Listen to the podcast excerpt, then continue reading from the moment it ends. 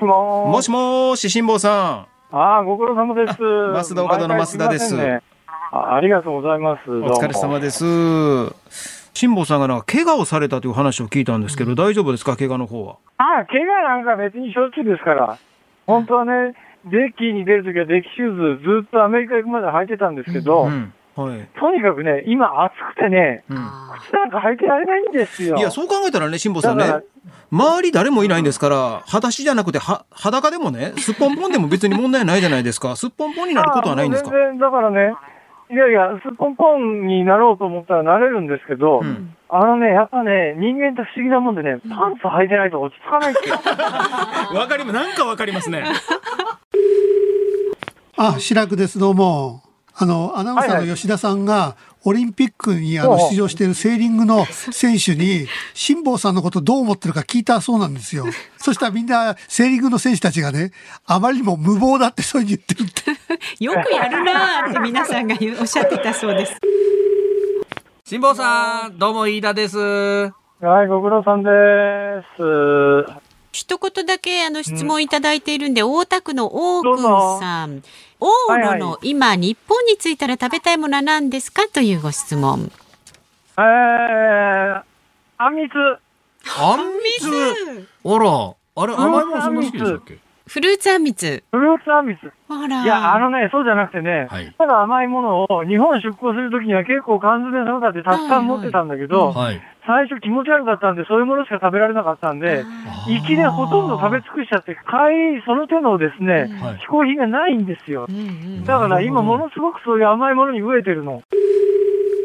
もしもーし、あの、オリンピック取材中の吉田です。ご苦労様です。オリンピック楽しいですか？最高に楽しんでおります。日本、今、金メダル11個で、すべての国の中でトップですよ。ええああ、そう。それすごいね。やっぱりあの、開催国アドバンテージあるんでしょうね、きっとね。リスナーの皆さん、ヨットで日本に帰ります先週の私の話、あの、志らく師匠が辛坊さんに伝えてたんですね。先週とか今週の月曜日ですか。ええあの、8月4日水曜日、時刻は午後3時半を回りました。FM93、AM1242、日本放送をラジオでお聞きの皆さん、こんにちは。日本放送の吉田久典です。パソコン、スマートフォンを使ってラジコでお聞きの皆さん、そしてポッドキャストでお聞きの皆さん、こんにちは。ニッポン放送の増山さやかです。辛坊治郎ズームそこまで言うか。辛坊さんが有楽町のニッポン放送に帰ってくるその日まで期間未定で日替わり助っ人パーソナリティが今一番気になる話題を忖度なく語るニュース解説番組です。水曜日は、まあ、先週に引き続きましてね、このスタジオにはモニターの中でしか姿が見られませんが、吉田アナウンサーです。はい、えー有明にあります国際放送センターにおります、えー吉田でございます。いえーあのね正確なニュースを伝えるために放送陣はいると思うんですけど、えええー若干あのこう志らく師匠を通して、えーあの辛坊さんに、えー誇張された情報が伝わったなっていうのを僕は今、えー実感した瞬間だったんですけど。話はだんだん大きくなっていくもんですからね、大概の話がね。そうなんですよ。で、あの僕は、えー確かに、えー、一昨日ですね、えええーセーリング、あのこのズームのパーソナリティの一人をね務めさせていただいているという自意識も7割ぐらいありましたよ。はいはいえーいろんな取材の選択肢の中からセーリング行こうと。うん思って、えー行ってみたらその日、えー風がないので セーリング競技は一切やらないと。ねえ、ヨットにいかに風が大切かっていうのがもう本当に分かりましたよ、辛坊さんとこのオリンピックで。実感はすごくできましたが、ねえ実際のところ取材活動としては僕水鳥と同じレベルのことしかやってないんですね。ええあのそこでねなんて言うんだろうなんとなく海を眺めて、えー喋って帰ってきただけみたいなえ 状態ではあったんですけどただそういう日だったからこそあの代表選手にインタビューとかできちゃったわけですよ。ねえそうですね。ねえー今回のセーリングで、えーあの4709すごいですよ。男女ともに、あの6位でメダルレースに進んでまして、はいはいはい。今日この生放送中にそのメダルレース、えーまさに展開されるはずですよね、そうですね。もしかしたらメダリストに聞けた話がそれだったかもしれないです。はいはいえーはい。まあね、男子が岡田圭司選手と岡園純平選手にお話が聞けて、で女子は吉岡美穂選手にお話が聞けちゃったわけですが、さっきのあのこう志らく師匠がお伝えになっていた情報だと無謀だって言ってましたけど、そこまで言ってなかったです。ね 正しくはあのこうもうバリバリの海の男である岡田圭司選手が、え僕だったら引いちゃうって言ってたのが正確です。まあそれもなんかまあ発言としてはねインパクトありますけどね。僕だったら引いちゃうってオリンピック選手が、どっちの方が強いですかねっていう感じもしますが、まあでもそれぐらいのことを辛坊さんがまあなさっていらっしゃるのは確か、はいはい。えーなんですけど、オリンピックまでにはあの私引き受けた時はお帰りになると聞いてこのお仕事を 引き受けさせていただいたのにえーお帰りにならないので、え ー今国際放送センター東京東京ビッグサイトにあるんですけどね、ええ。その東京ビッグサイトの、えー今日も右サイドに文化放送さんのブース左サイドに、えー TBS ラジオさんのブース、でもこのあの両社の皆さんは今現場に取材に出てるので、えー私だけがですねあの先ほどゴルフ場から帰ってまいりまして、うんうん。今ここ IBC のマイクの前で喋らせていただいているという状態でございゴルます。フですか。はい、あのセーリングで一つ目覚めたことがありまして、ええ。あの人生で一回も行ったことのないところに大手を振って行けるチャンスなんですよ。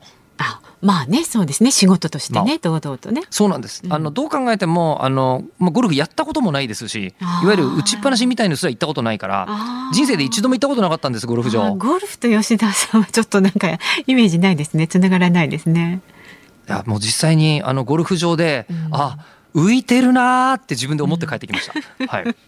うん。もうどれくらいこう浮いてたかというと、ええ。あの今日まず、えー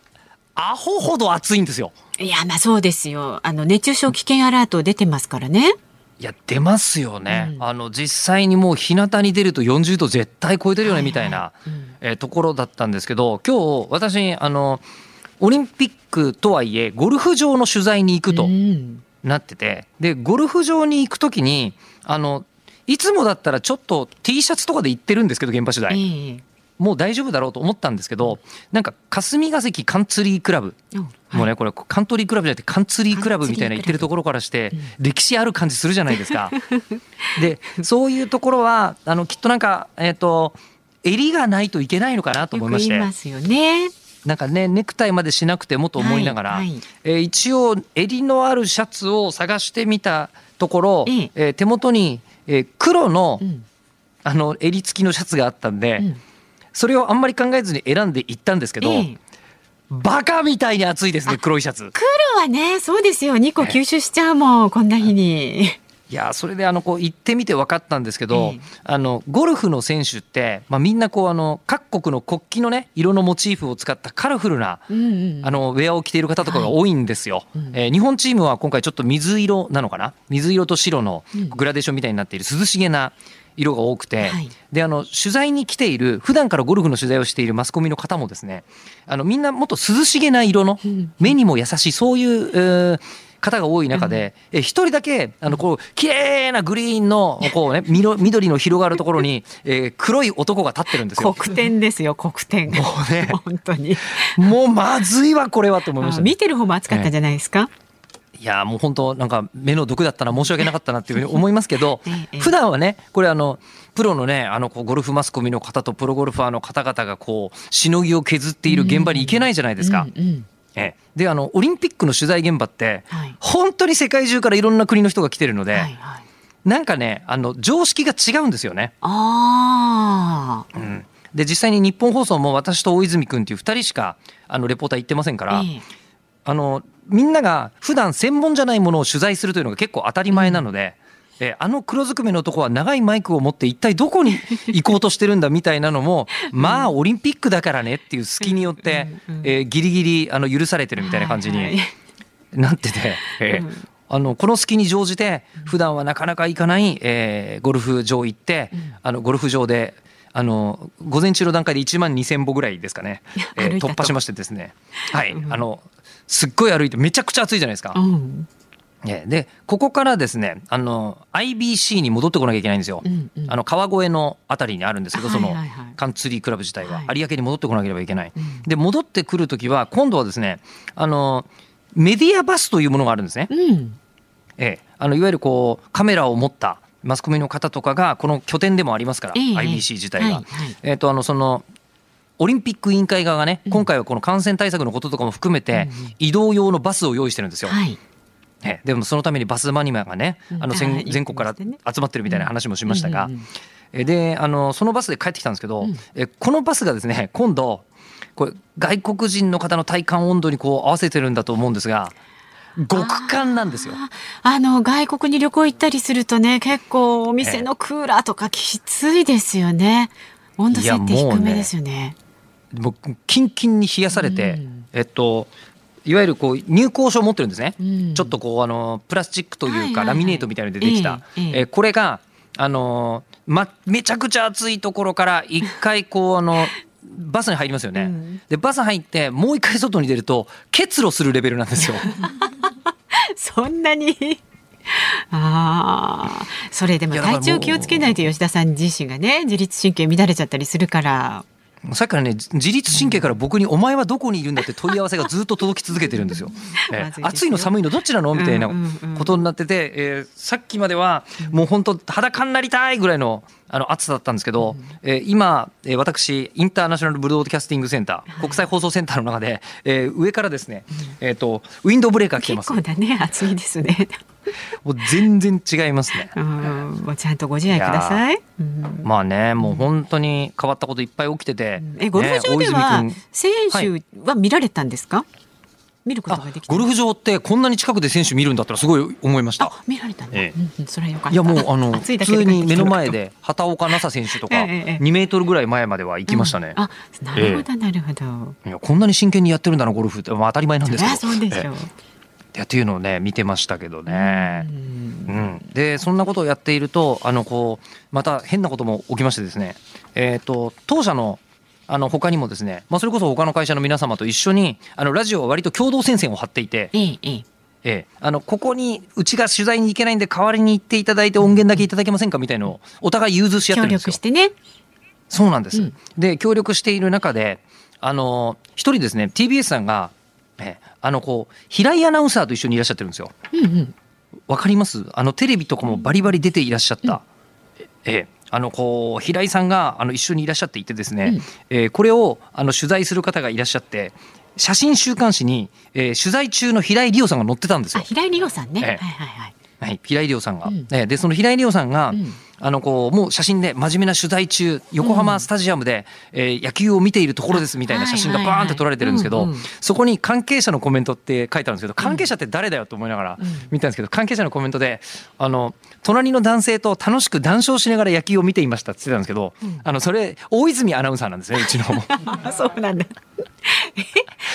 であの隣の男性って、まあ、言われてアナウンサーだから別に、えーあの名前も出して活動してるし何かあってもまあそういうことだだよねって思ってたんですけど、えー大泉君思いっきりあの顔にモザイク入ってまして。なんかちょっとねえ何かある人みたいになっちゃってますね。完全になんかやっちゃってる人みたいに、えーなってて、えーであの別にね、なんですかあの九段の男性みたいな扱いになってるんですけど ねあこうやってこうやって写真週刊誌の記事は作られたりするんだなみたいな。なのとかを見てちなみにその写真よーく見るとぼかしの入った大泉君の後ろに僕写ってますけどね、ええちょっとそれ必見ですね顔は全。く分かんないですけどあそうなんですか。そうなんですいよろいろありますね。取材してるとね。あの正直その競技の方の内容とかももちろん踏み込んで取材はしておりますが、えーそれとは関係ないもう何でしょうほぼ珍道中みたいな感じになってますけどね 地元開催ですけどはい珍道中みたいなエピソードも山のようにあるので、はいまあ今日もちょっと折り挟んでねねあの差し挟んでいけたらなというふうに思っております。散りばめてよろしくお願いいたします。ではまずは今日の株と為替からお伝えしていきます。今日の東京株式市場日経平均株価続落しました。昨日と比べまして57円75銭安い2万7584円8銭で取引を終えました。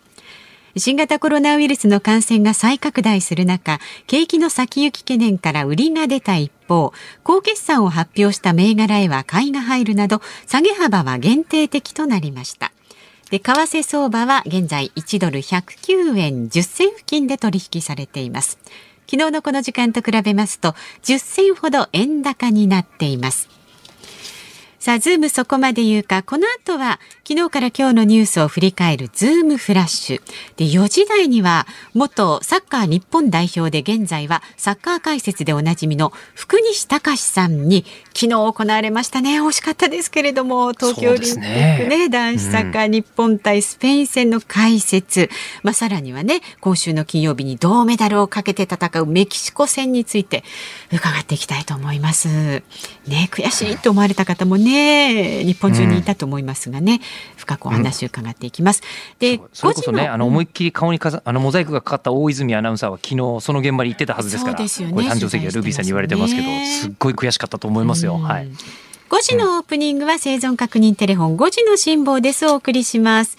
ラジオの前のあなたからのご意見今日もお待ちしております。えー、吉田アナのね、その IBC 国際放送センターに関する質問なんかもお待ちしております。メールはオリンピック全体に関してで、あの、うんうん、答えられることと答えられないことがめちゃくちゃはっきりあるので、うん、見てるものに関してはいくらでも答えますので。じゃあそのあたりもぜひ、はいズームアットマーク一二四二ドットコム。ツイッターはハッシュタグ辛坊治郎ズームでつぶやいてください。辛坊さんへの質問、それから辛坊さんに伝えたい日本で起きているニュースなんかもお待ちしております。ズームそこまで言うか。この後はズームフラッシュです。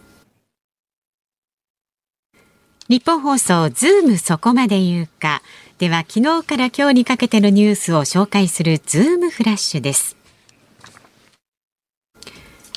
河野ワクチン担当大臣は昨日アストラゼネカ製のコロナワクチンについて緊急事態宣言が発令されている東京、埼玉、千葉、神奈川、大阪、沖縄の6つの府県に優先的に配布する方針を明らかにしました。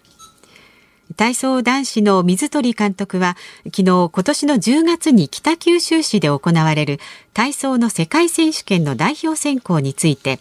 オリンピックの個人総合と種目別鉄棒で金メダルを獲得した橋本大輝選手と種目別あん馬で銅メダルの萱和磨選手について2人はほぼ間違いなく代表になっていくとの見解を示しました。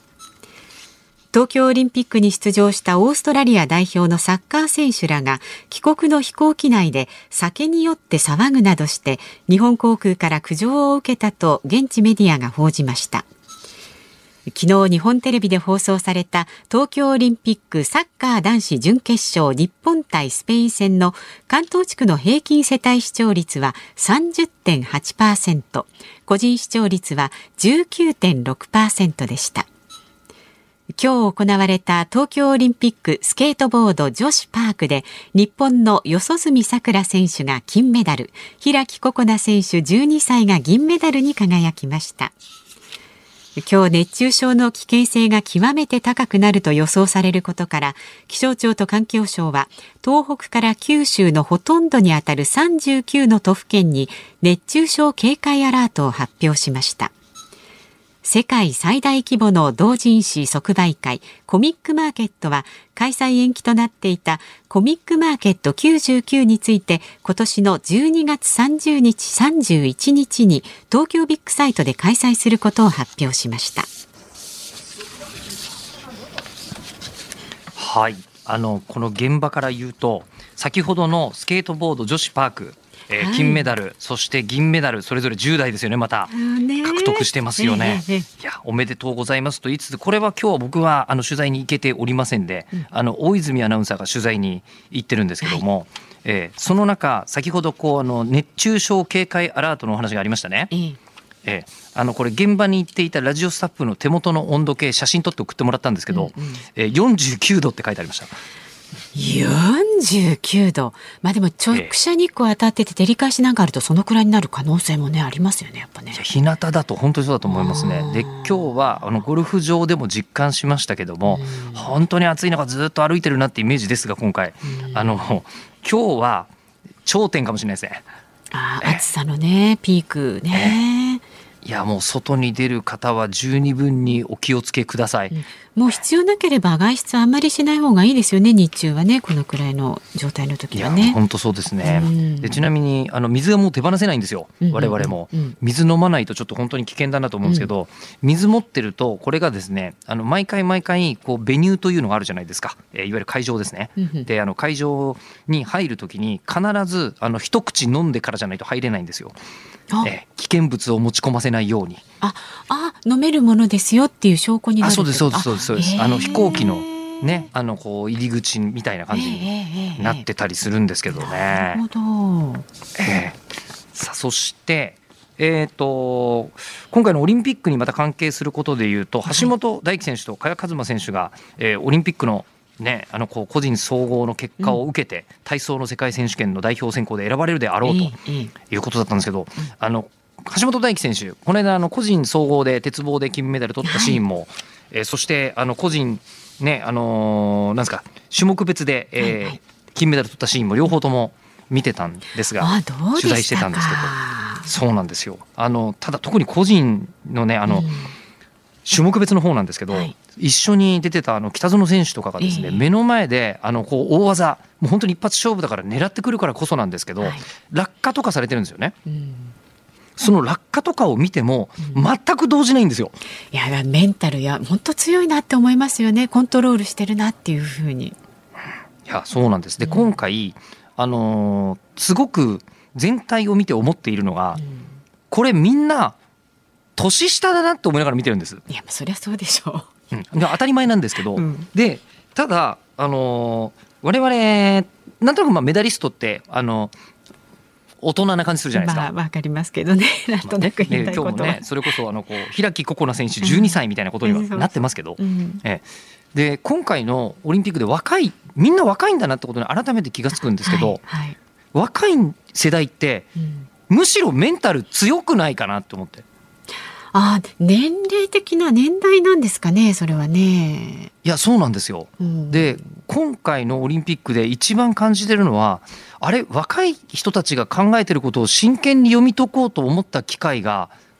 こんな真剣なことってあったかなと思うぐらいあのみんなが今何考えてんだろう何喋ろうとしてるんだろうっていうのを考えてあれみんなすごくメンタル強いぞって思っていてうん。なんかむしろですねあのおじさんの方がメンタル弱いな俺ってちょっと思ってます今。うん。あ まあね。あのそこを鍛えるのも、まあ、プロというかねプロフェッショナルというかオリンピックを目指す人たちの条件になるんでしょうね。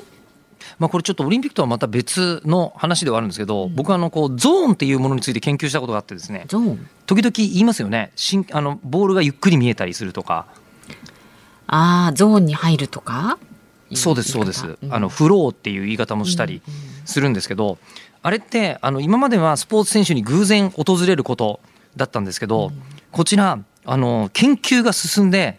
ゾーンに入るにはこういう条件が必要だっていうのをあのこう科学的に検証してる人たちがいてですね、うん。で10年前20年前に比べて本当に緊張でもう何もできなかったんですっていうスポーツ選手少なくなってきてる気がしません、ああまあそうですね。ええ、それあのもう本当にすごくシンプルに言っちゃうと一回人間って緊張して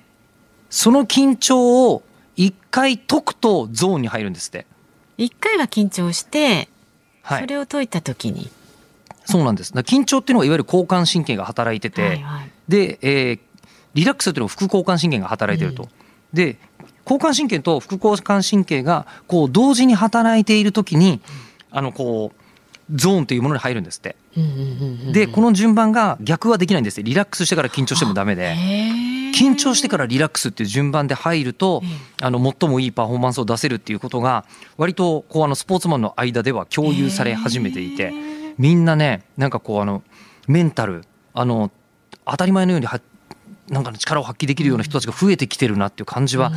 しますね。あのこう今回もねスケートボードとか BMX とか見てて失敗したとしても緊張して体が動かなかったっていう失敗っていうよりも本当にチャレンジしてできなかったうんー悔しいぐらいの表現にみんな見えますもんねやっぱりね。うんうんうん確かに。うんだから僕は今回あのオリンピック見てて思うのは、日本の若い世代頼りになるじゃんって思ってます。うん、うん、なるほどね。でそしてあの今ですねここ私、えー東京有明東京ビッグサイトにおりますが、あのコミックマーケットをここで今年の12月の30日31日に開催するという、同じ場所ですね。まあそうですね。えーうんあったんですけど、うんえー、とコミックマーケットってこの時期になぜやるのかというのを発表したかというと準備に時間がかかるからとか、ええあのそしてあの今回に関してもあのその時の社会的状況がどうなってるか予断を許さないけれども、ええやるというのを発表するギリギリの時期ですみたいなことをちゃんと説明してて実はですねすべ、て民間運営で行われているしかもボランティア運営で行われているがゆえにコミックマーケットって運営の透明性がバカみたいに高いんですよ。で常に全ての人に分かるように、えー書いている文章っていうのは常々、えー発表されてますので、実は毎回運営の人たちが発表するにとっては、えー超名文なので、あのコミックマーケットの運営が発表するのっていうのはパブリックライティングのお仕事をしている人は一度研究する価値があります。手本にこれ本当にそうです。はい、ええで今回もすごく納得がいる説明がされていて、じゃあっていうつもりで私、えー今回もコミケずっと出てますからね、久しぶりの開催なんで落語の CD 作って出たいと思います。なるほど。もうね、30まあ抽選当たらないとダメなんですけどねまあそうですね。頑張ってください。以上、ズームフラッシュでした。8月4日水曜日時刻は午後4時を回りました東京江東区有明の東京ビッグサイトにあります IBC 国際放送センターから日本放送吉田久典と有楽町の日本放送のスタジオから日本放送増山さやかでお送りしています。えーっとですね、メールご紹介しますね。はい埼玉県の川越市にお住まいの真っ赤な森子さんです。はい、えーヨッピーのインスタの投稿を見て川越市民としてお伝えしなければならないかなと思いメールしました。はい東京オリンピックのゴルフの会場は川越市にある霞ヶ関カンツリークラブでしたが最寄り駅は東武東上線の霞ヶ関駅ではなく JR 川越線の笠畑駅なので今度行かれる時は間違えないでください霞ヶ関駅からだと結構遠いですっていう情報をいただきました。はい、あのー分かってなかったんで、あの、えってなってタクシーの方にお願いしました。ええインスタに上がってる写真がまた暑そうですけど、霞ヶ関の駅でね。そうですねう。んあの、有楽町は、あの、日比谷という、日比谷線の日比谷駅からも行けるんですけど、はいその隣の駅が、いわゆる官庁街の、えーこう、あの、霞ヶ関ですからね。そうそうそうそう。あるんだな、ここにも霞ヶ関っていうふうに思いながら。ねうんはい。まあ次に吉田さんがこう素敵なね爽やかな色のポロシャツかなんか着てゴルフに行かれる際は 霞ヶ関駅だと遠いので笠畑駅で、えっとね、あともう一個分かったんですけど僕あの基本的に自転車移動そして電車移動なんですけど、うんあのおそらくゴルフやる方は車ですね みんそうね車で行かれる方多いですね。ゴルフバッグとかだから 最寄り駅とか多分気にしてないと思われますね。そうえね、そのええ方の方が多いですね。っていうのをなんかね本当に子供すぎてゴルフのこと知らなかったもんで、うん行ってみて分かったことがいっぱいありました。あこんなにキャディーさんって大変なんだっていう。キャディーさんの大変さまで。いやもうだってね私あの今日2時間3時間ぐらい放送機材の入ったはい。カバン持ち歩いただけでヘッドヘッドでしたけど、うん。あれ1試合4時間半ぐらいかかってますもんね。4時間半とか5時間とか。ですよね。一緒にこう帯同してね、ずっとね。いやそうなんですよ。いやもうこれって何でしょう。オリンピックっていう世界最高峰の舞台に対して抱く感想としてどうなんでしょうね。これね。まあいいんじゃないですか。そのね、レポーターとして新しい発見があった、ということで。この目はい。線からはこうです。はい、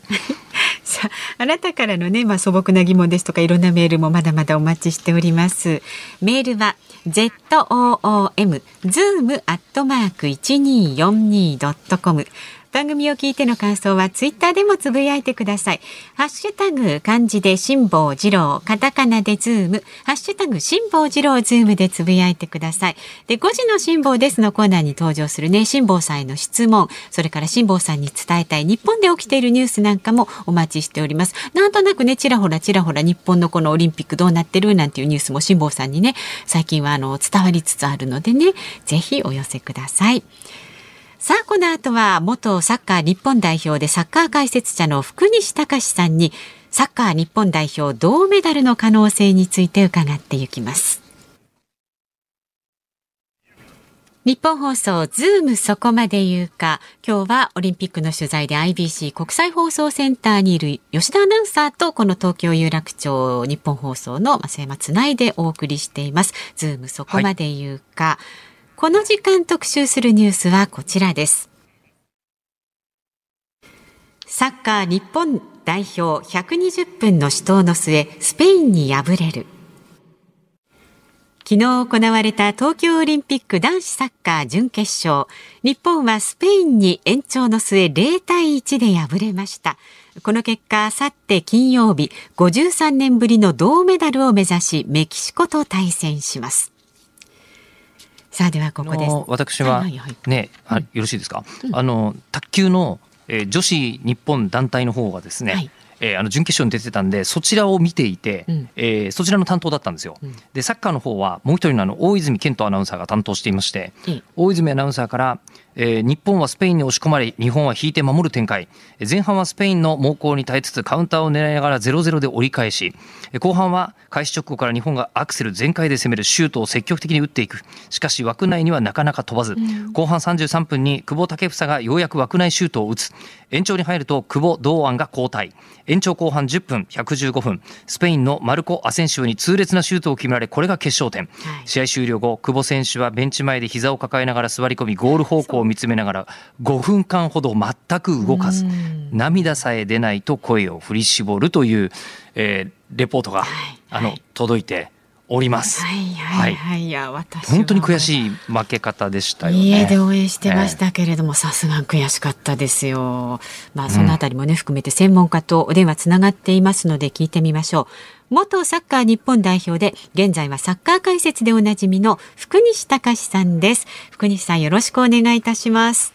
よろしくお願いします。よろしくお願いいたします。はい、あの悔しかったですね。ねやっぱり一言悔しかったという言葉が出てくる。そうですね。やっ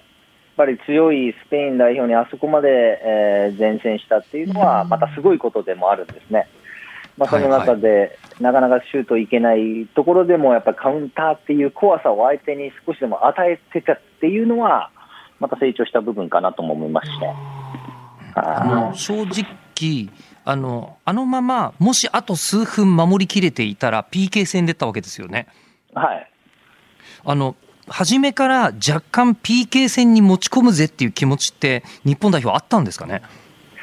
持ち込むぜというよりも、持ち込めたらいいなという感じですよね。攻められてるのもあるんで、やっぱ守りきれればっていうのは、まず第一考えるので。PK になったらやっぱり可能性って日本にもあのニュージーランドで戦ってる経験っていうのがあるので、可能性はあったようには思うんですが、ちょっとした差をそういうところで点決めてくるスペイン代表のこの力ってすごいよねっていうのは見せつけられましたよね。でもやっぱりスペイン側はかなり、これはあのちょっとでも気を抜いたら負けちゃうぞってところまでは押し込んだってことですよね。そうですね。あと、PK になると、やばいじゃないですけど、負けられないって思うのは、格上のスペインなんですね。あはい、なので、ニュージーランド戦はどちらかというと、日本が勝たなきゃいけないっていうので攻め続けて、うん、で、緊張感の中、やっぱ PK を勝てたっていうのもあるんで、やっぱこう逆の立場にはなりますよね。まあ、その分、スペイン代表は早く点を取らなきゃっていうことで、もう急いだり、もうペダルの中にどんどん入れたりっていうことは、まあ、続けてやってたわけですね。いやあのただ、まあ昨日見ててあの本当に僕、全然サッカーあのやったこともないですしあの、はい、ずっと応援し続けたこととかもない本当素人なんですけど、なんかもうあの全員が仕事してるぞっていう感じがすごかったんですね。なんかこの人は何もやってないなっていう人が全然いないなって思いながら日本代表見てたんですけども、はい、あの福西さんがご覧になっていて昨日のあの日本代表全体の出来っていうのはどうだったんでしょうか？出来はすごい良かったと思います。こう今大会、やっぱ守備のところで森保監督がまあ全守備っていうことでも、全守備、全員攻撃っていうことをずっとやってきたんですけれども、今大会において、もう守備っていうところは安定してるんで、全員の守備によってここまで強豪のスペインと抑えられてるっていうのもありましたから、もう本当にボールのあるところ以外の逆サイドの選手のカバーリングとか、うんボールサイドだけではなくて、そのボールのところの次の人のカバーリングであったりとか、相手が動いたところにちょっとおマークしに行く動きであったりとか、もうこれ全員が守備しないと、難しいと言いますか、やっぱスペイン相手だとやっぱうまくいかないので、ここら辺はね、もう全員が集中して守備してたと思いますね。うん、じゃああの、まあ、そんな中あのほとんどみんながちゃんと仕事をしてたなっていう感じの中なんですけど、はい。増山はい。アナウンサーあの僕以上にスポーツを見ない。あのものすごいあの素朴な質問なんですけれども、はい。はい。あの久保選手とね堂安選手のあの二人があのなんでえっとベンチに下がっちゃったんですか？ものすごい活躍してた二人なのにと思って見てたんですけど。そうですね、見方っていろいろあると思いますけど、ええ。まあ、攻撃のことで言うと、ボールを持てる選手うが、久保選手と堂安選手ではあるんで、ええ期待は大きいんですけど、はい。もうかなり疲れてたっていうことを考えれば、守備の面でも、ちょっと守るためにはちょっと走れる選手っていうのも一つあり得たというところと、やっぱ体力的にやっぱ点を取りに行くときに一気にやっぱ走らなきゃいけないんで、ええそこの体力面っていうのはちょっと気になる部分ではありましたね。その采配っていうのは福西さんからご覧になっていて、正解だったっていう感じなんですかね？これね、もう正解不正解がなくて、結局結果次第でこう言われてしまうんですね。なるほど。これで守りきって PK で勝ったらいい采配だったって言われますし、逆に言うとこれで変えたから攻撃に、えー転じられなかったじゃないかっていうふうには言われたりはするんですけれども、まあ、僕の考えで言うと、一人ずつ変えてもよかったのかなっていうあ感じがします。同時ではなく一人ずつ。はい。あ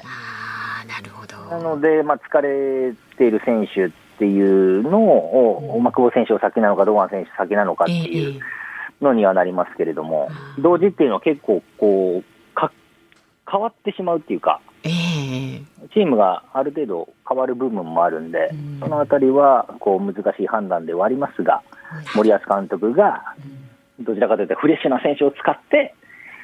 次のお展開をうん。を待ったという感じだと思いますね。はい、なはるほど。い。うんまあでも結果は本当に惜敗という感じで、こちらはツイッター上、滝野川隼人さん、ね、皆さんもそうですけど、やっぱ気持ちが伝わってくるサッカーっていうのが、やっぱり非常非常にいいっていうか、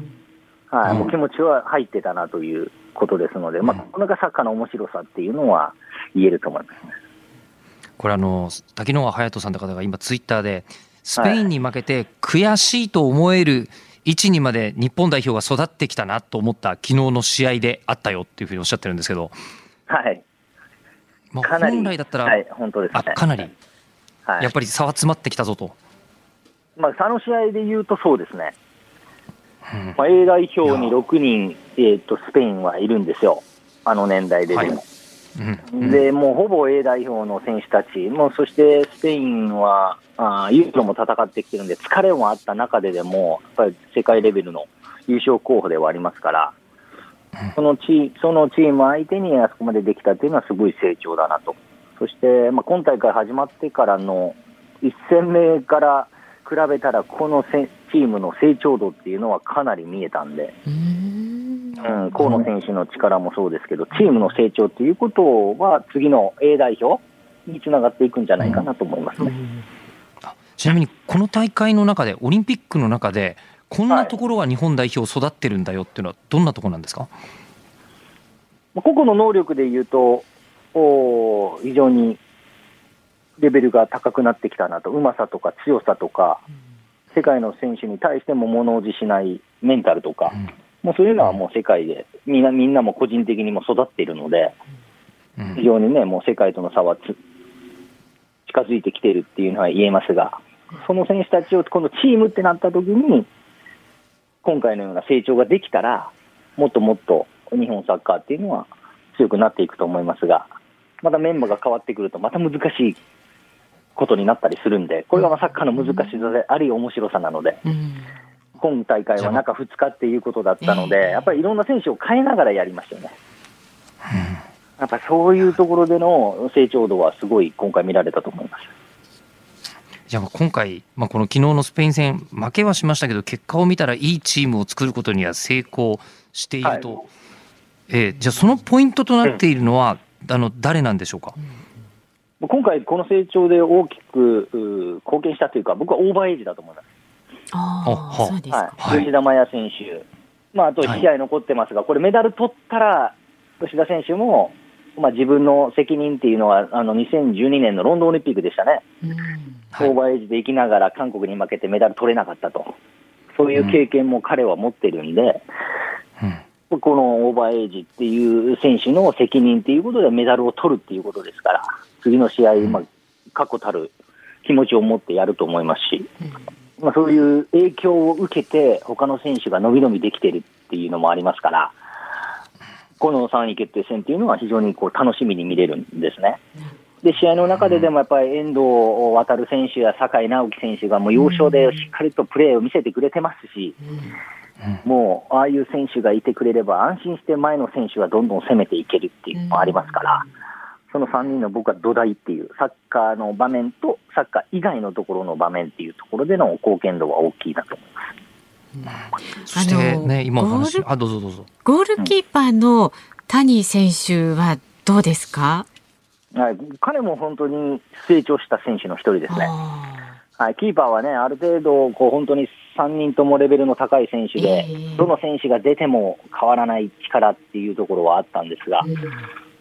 今回やはり出続けることによって、やっぱり一つ一つのプレーの自信がついて、こう迷いのないプレーっていうのが増え増えてきたんで、はい、このメンタル的なところもそうですけど、技術的なことっていうところでも、やっぱ自信をつけたっていうのは非常に大きいと思います。うん。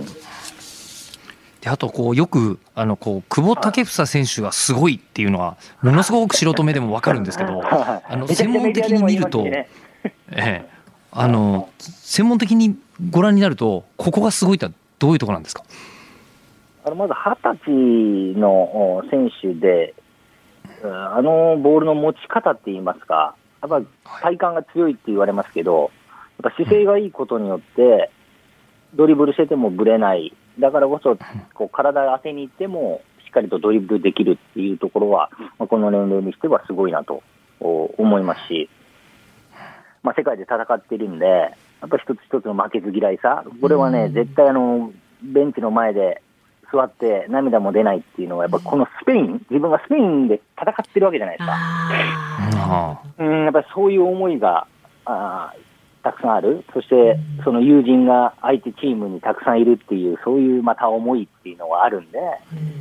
そこまでの気持ちが入ってたっていうことですから、やっぱそういうところでのやっぱメンタルのお充実度とか技術の高さっていうのは、やっぱりみんなが騒ぐほどすごい選手だと思います。うん。じゃあ今回はそのチームねあのこうすごくあのいいチームがここまでできてきたことは間違いないが、まあ、決勝には残念ながら進めなかった。で、はいえーこの全体を見ていると日本のサッカーの未来は明るい感じはするけれどもまずは目の前に金曜日じゃないですか。あのはいはい銅メダルをかけた3位決定戦で今回また相手がメキシコなんですよね。そうなんですよ。うんこれ勝ってるから、大丈夫じゃないかって結構言われるんですけど、はい、メキシコもそれを悔しさってめちゃくちゃ持ってるんで、そうめちゃくちゃまああの時よりも気持ちを込めてくる。プラス、やっぱメキシコがわーってブラジル戦も見見させてもらったんですけど、組織化されてきたなっていう、まあ、成長してるなっていうのが見えた部分ですので、この能力っていうのはもうメキシコは高いんですけど、それプラス組織化されてきた部分があるんで、まあ、予選リーグほどの余裕を持った戦いっていうのはまずできないだろうなとは思ってます。あの日本選手は中2日？ですよね、それそれでなんかあの体力というかメンタルというかはい。全部立て直せるものなんですか、いや、厳しいですね、もあ厳しいんですか、う。はい、2日じゃ戻らないですね。あーはい。まあ、気持ちの部分でもそうですね、やっぱ2日と3日っていうのは全然違うくて、え、はい、もう回復っていうことは3日は必要なんですが、そしてこの暑さっていうのは蓄積されてるんで、ええ。もう、じゃあかなり苦しい中での戦いになるかな、あ戦そういですね。なんですか、まあ、メキシコもそうなんですけどね、これは。え。えええええ。両チームとも体力的にはもう相当きみきぼ厳しいので、じゃあ交代をうまく使うとか、まあ気もまあね、これ、気持ちだけではないんですけど、気持ちの部分で奮い立たせるものがあるかっていうのが、メキシコも PK で負けてますから、ギリギリのところで負けてる時のショックって結構大きいんですよ。そうですよね。はい、そそこで言うと、やっぱ試合の入りっていうのは、すごい大事だと思うんです。どうすべきですか？先制点取るに行くべきですね。やっぱ先制点を取れたら、予選リーグもそうですけど、先制点取って2点目取ったことで、やっぱり相手も焦ったし、うん。自分たちがものすごい余裕を持って戦うことができたんで、うん。その先制点っていうのを早めに取れれば、いい流れになるんじゃないかと。ただ取られてしまうと、今度は追っかけなきゃいけない立場なんで、今度はまた精神的にも体力的にもそがれることになりますから、やっぱりその先制点で大きく試合は、流れは変わると思いますね。じゃあ様子を見て始めるとかじゃなくてもうなりふり構わず1点取りに行こうぜみたいなスタートがいいのではと。そうですね、ですがやっぱりリスクあるんで、そうなると守備に。うん そこのバランスっていうのは非常に難しいですが、気持ちとしてはやっぱり最初の部分で相手に負けない先に仕掛けるっていうことは重要じゃないかと思いますね。うんいやーでそして今回あの因縁めいてるなというのがあの日本が今回あのメキシコオリンピック以来の銅メダルってよく言われるじゃないですか。はい。で、えっと、その銅メダルを取った時の対戦相手がメキシコなんですよね確か。はい。ええで地元開催メキシコの地元開催でのオリンピックで日本がメキシコに勝って銅メダル、はい。で今回は日本の自国開催で3位決定戦でメキシコと当たるんですよね。そうですね。ってことはもう銅メダル取りますね、これ。もう取ります取ります取りますよ。取りますね。取りますはいね。うんはいはい。もうそのぐらいのメンタル持ってる選手たちですから、たくましいですよ。そうですよ。はい応援する側もそれくらいの気持ちじゃないと。ね。はい。やっぱり福西さんも金曜日に向けてもうあのこう体制を整えているというか、ええ、いろいろ調整されてる感じですか？万全、ええはい。もうこの暑さの中、あー汗、汗だくになって外立ちましたし。皆さん本当にね、熱中症気をつけてもらいたいなぐらいの暑さですんで。そうですね。はい、それでも選手たちはあグラウンドの中で必死で戦ってるって、えーことですので、皆さんの、ね、応援が力になると思います。はい。お聞きの日本放送でもね、あさって金曜日午後7時40分から東京2020オリンピックサッカー男子3位決定戦、日本対メキシコ戦をね、実況生中継いたしますのでお聞きになってください。今日は元はサッカー日本代表福西隆さんにお話を伺いました。どうもありがとうございました。ありがとうございましたありがとうございました皆さん楽しんでください。8月4日水曜日時刻は午後5時を回りました日本放送吉田久典です日本放送の増山さやかです。ズームそこまで言うか。辛坊さんがこの有楽町の日本放送に帰ってくるその日まで期間未定で毎週水曜日は吉田アナウンサーとお送りしています。5時になりましたんでね、生存確認テレフォン5時の辛坊ですのお時間です。衛星電話に電話をします。えー現在は東京から南東へ3400キロ離れた太平洋上にいるということでね、まあ、これまでハワイ以外に島や他の船なんかね、何にもない海域だったんですが、間もなくウェーク島っていう島の近く通るそうですよ。はいウェーク島だって。そこには人は住んでるここ島なんですかね人口200人ほどの小さなサンゴ礁の島って、アメリカが業績に握ってるっていうことですね。あそうなんですね、うん。もしもし。ももしもしあどうもあのオリンピック取材中の吉田ですどうごも苦労様です。あのどうですか？オリンピック盛り上がってます？あの日本自体はもう先ほど、えっと金メダル20個目が出ましたねえ、なんて？あの20個目の金メダルをスケートボード女子パークという新種目で獲得しましたへえ。あ、そう。じゃあ盛り上がってんだ。なんかオリンピック開催前はなんかあのオリンピック反対運動みたいなの盛り上がってたって聞,、うん聞いたけどな。いや、始まったらそういうわけでもないんだ。昨日のサッカーの準決勝は日本対スペイン戦だったんですけど視聴率30%超えですってそうなんです。すごいね、それそう。なんですよ。どこで、どこで放送したの？にえっと確か日テレ系じゃなかったかな、はいああ、そう。うん。これはすごいね。うん決勝は？えっとね、決勝は負けちゃったんで、今度はあの3位決定戦というかね銅メダルを目指して、ね。はいサッカーは。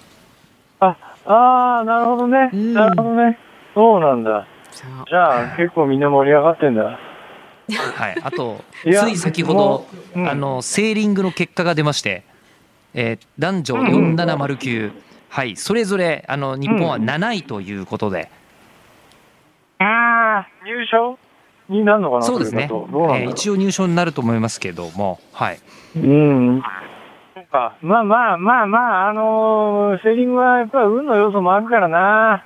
メダル期待してたけどしょうがないね、そりゃ。うんなのでセーリングの選手あの4名中3名お話聞いたところ辛坊さんのこのうん。冒険については全員がご存知だったんですよ。マジか。そう。応援されてますよえ辛坊さなん。えであのそのうちのですね岡田圭樹選手が、えー本当にあの僕はそんなことはできないすごいことをやってらっしゃいますってめちゃくちゃ称えてくださってたんですけどあのポロッと僕なら引いちゃうって言ってました。え、なんて あの僕が一人であのそんな太平洋の真ん中に出るなんてあのプロのセーリング選手でも怖くてできないっていうふうにおっしゃってました。いや、あのね、やっぱりね、あの、470っていうのは僕も乗ってたからよくわかるんだけど、470ってね、本当にひっくり返るのよ。あちょっと風が、風が吹いて、ちょっと操船ミスしただけで簡単にひっくり返るからねー、うんあれは恐ろしいよ、470って言って。ね、470だとさすがに太平洋横断はできないですよね。絶対無理ですね、それ。絶対無理ですよ、でもね、絶対無理なんだけど、うんでも470のサイズの船で、つまり全長470と同じぐらい、470っていうのは4メーター70センチなんだけど、うんそのぐらいの船で、えー世界回っちゃった人とか結構いるよ。だからね、船の大きさというよりもね、作り方なんだよね。あうーんい。ずれにしてもすごいですよ。で今日もね質問いただいているのでご紹介しますね。はい、どうぞ。はい神奈はい。川県鎌倉市のピーちゃんさんです。ヨットで辛坊さん筋肉がついていると思うので日本に帰って運動しないのはもったいないと思います。帰ったら挑戦したいスポーツはありますか？というご質問です。えーっとね、それがね、とにかくあの足が慣れちゃうんですよ。ほとんど歩かないもんで。ねそれでね、それでいろんなところの体調に、体調にあの問題が出てるんだということを痛感してるんで、今どうやってるかっていうと、はい。あの、キャビンからあのコックピットに上がるのに階段が4段あるんですけども、ええこの4段階段上がるときに必ずヒンドゥースクワットを1回ずつやって上がるというね、えーこれやってます。あそうですか。そうでもしないとね、足の筋肉が落ちちゃって、うん今、あの、これよく分かったんですけど、膝の関節って、うんあの、関節だけで人間の体重支えてるわけじゃなくて、筋肉で支えてんだよね。だから、筋肉が落ちちゃうと、膝の関節で体重支えられなくなっちゃう。だから、あの、膝がガクガクするんですよ。うんだから、それを防ぐんで、今ね、とにかく筋トレに、あの、揺れる船内で入ってます。うんもうじゃあ帰ったら一から体力作りですね。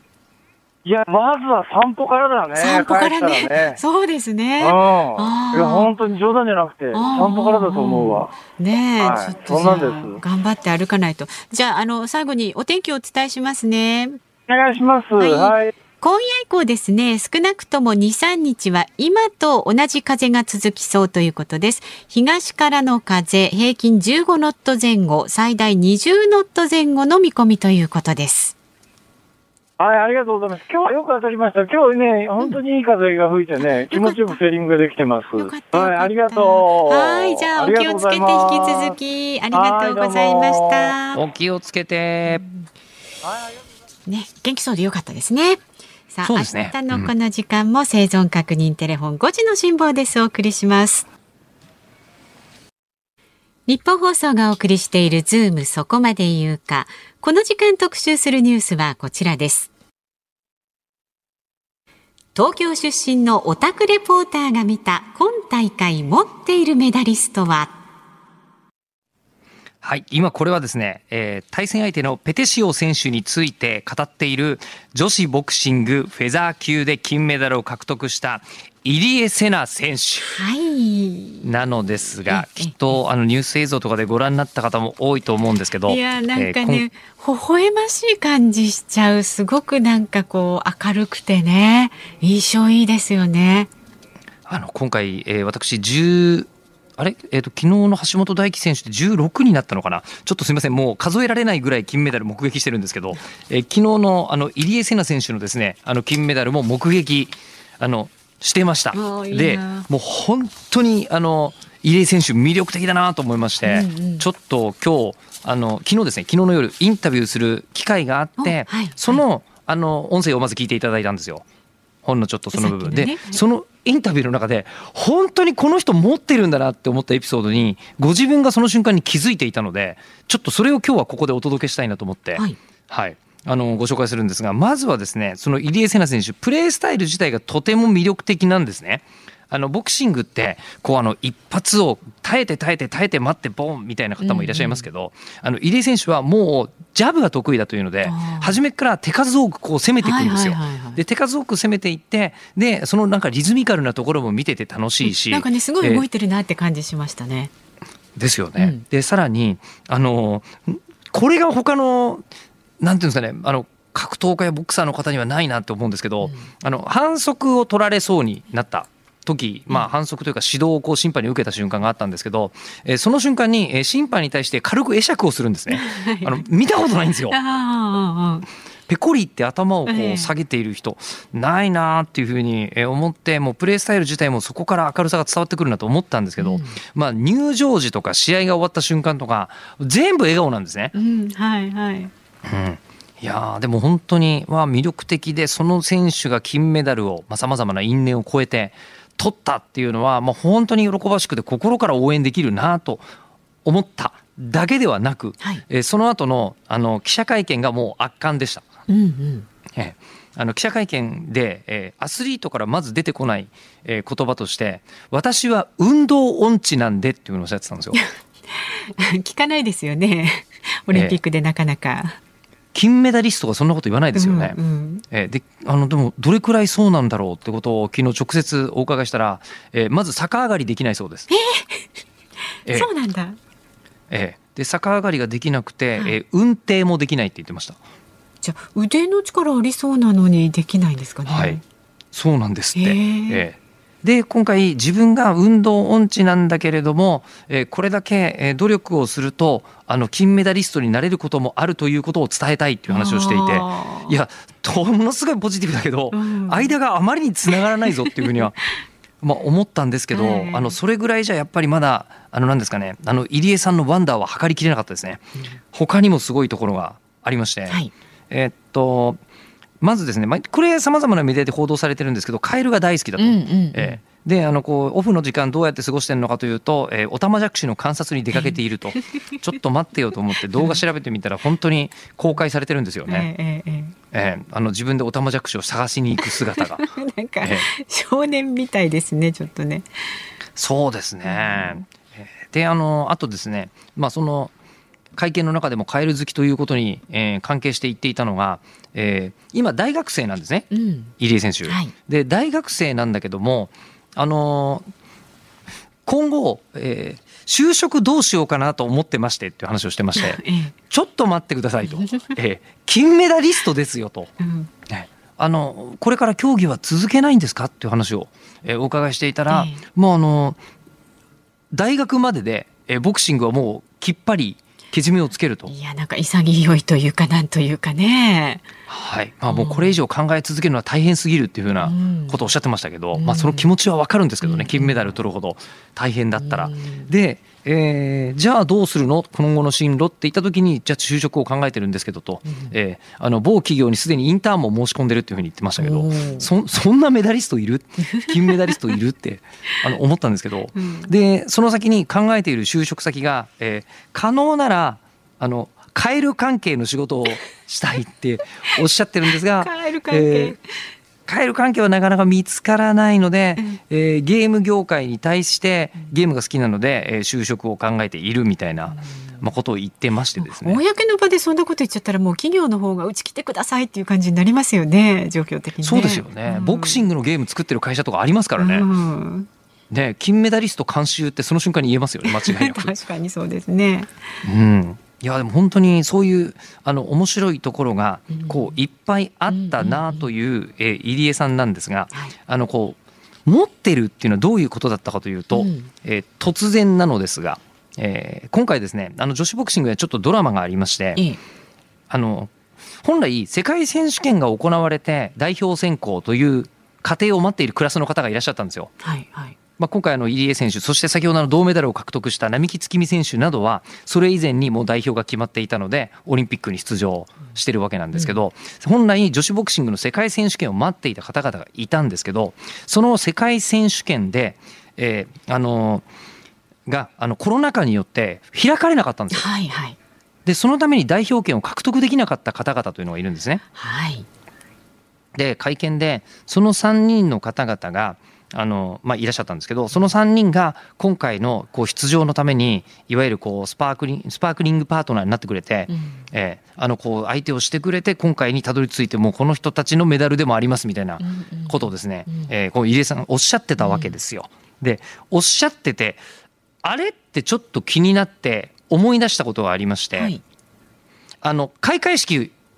突然ですが思い出してください。うんうんで開会式一番初めあのこうルームランナーの上を走っていた方いますよね。はい、あの白のね上下でこう走ってた方。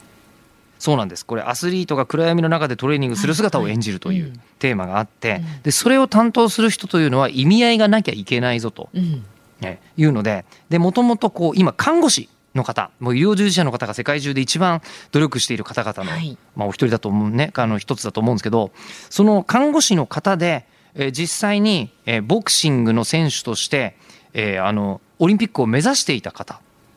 というプロフィールがあったぞとええはい。思ってですね、まあ、この方あの津畑有沙さんはい。津畑有沙選手とうんおっしゃるのですが、であれと思って、うんあのもしかしてそのあの夢を、えー途中で諦めなければいけなかった選手って、津畑選手のことですかと入江さんにあ、はい。お伺いしたところ、はいはいそうですと。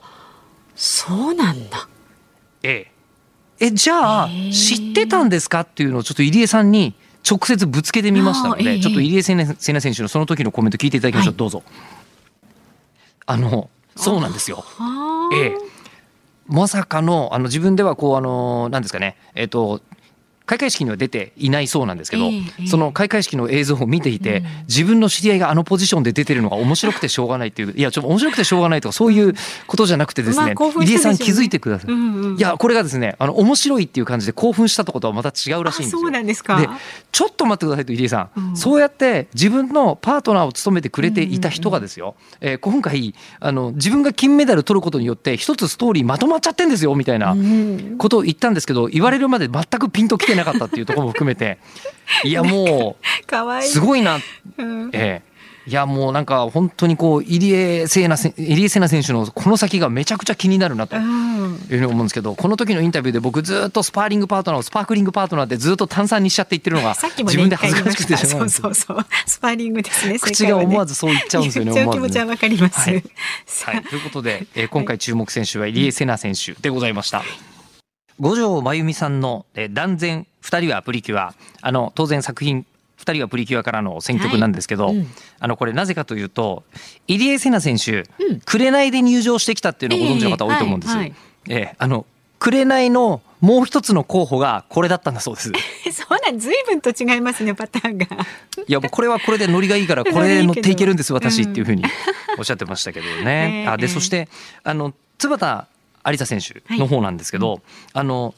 入江選手は引退をするってもう本人おっしゃってますけど昨日の段階で、はい。えーむしろ今回出られなくて開会式に出ることになったあの、津畑選手の方はパリオリンピック目指すらしいですよ。そうですか。そうなんですよ。えーだから次回のちょっとオリンピックの楽しみ、注目ポイント一つ増えちゃったなと思って、ぜひ代表権獲得してほしいですよね。本当ですね。出てほしいですね。はいまだ選手としてはね。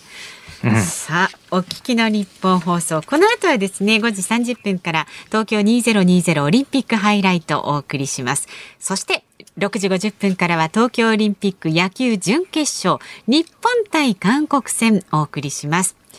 明日の朝6時からの飯田浩二の OK 工事アップコメンテーターは明治大学准教授で経済学者の飯田康之さんです。6時台からの登場になります。新型コロナウイルス感染症の新たな政府方針地球温暖化対策計画の修正案について取り上げます。